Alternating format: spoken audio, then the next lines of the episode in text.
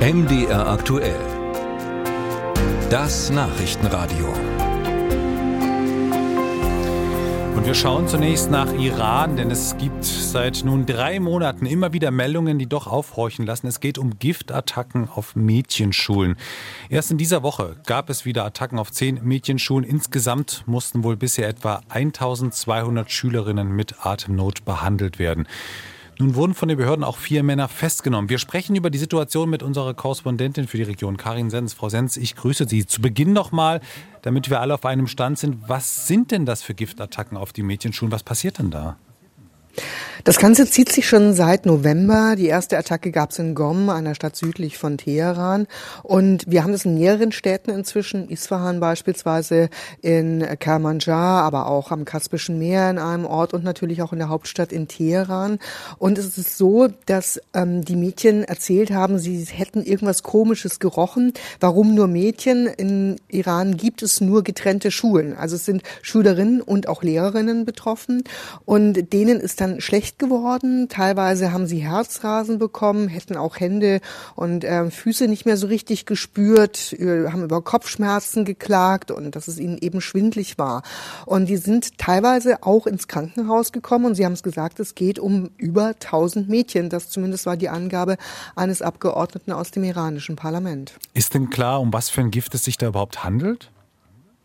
Nee, bisher ist tatsächlich wirklich wenig klar. Es sind wohl drei Männer festgenommen worden. Das hat die iranische regimenahe Nachrichtenagentur Fars berichtet und hat die Männer gleich auch noch in die Nähe der Volksmujahedin gestellt. Das ist eine militante Oppositionsgruppe im Ausland. Die hat sich wiederum bei uns schon gemeldet und gesagt, wir sind dafür nicht verantwortlich, sondern die Regierung ist dafür verantwortlich. Und da zeigen auch viele Eltern drauf und die sagen vor allem in einem Land, wo eigentlich das wirklich weiß, was ich in meiner Westentasche habe, ähm, kann es doch nicht sein, dass sich über Monate hier dieser Fall nicht aufgeklärt werden kann. Im Gegenteil, dass noch nicht mal Sicherheitsvorkehrungen an den Schulen getroffen werden. Es gibt zwar Kameras, um zu überprüfen, ob die Mädchen ihren Hijab tragen, aber die Täter können nicht gefasst werden, offensichtlich. Jetzt ist mir schon klar, dass es dazu keine gesicherte Information gibt, aber welche Motivation könnte denn dahinter stecken?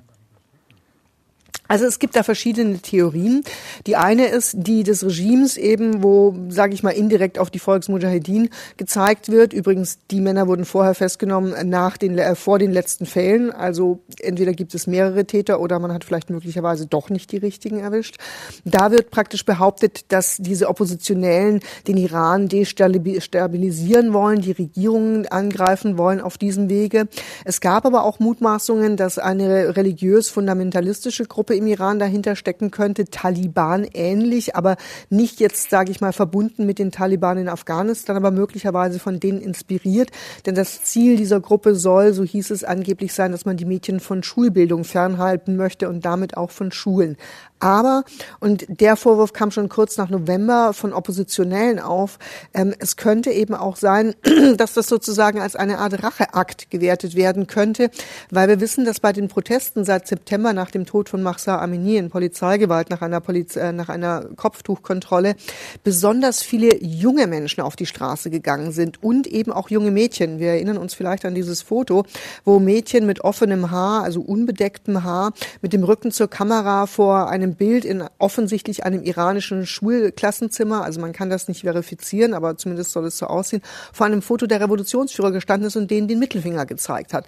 Also das zeigt, dass sich wirklich Mädchen mit 10, 11, 12, 13, 14 Jahren schon an diesen Protesten beteiligt hat. Und da wird eben jetzt entweder von einem Racheakt gesprochen oder aber, dass man die Mädchen einschüchtern möchte, dass man ihnen sozusagen ja dieses selbstgewonnene, dieses gewonnene Selbstbewusstsein im Laufe der letzten Monate ja wieder praktisch abspenstig machen möchte. Soweit die Informationen von unserer Korrespondentin für die Region Karin Sens. Haben Sie vielen Dank.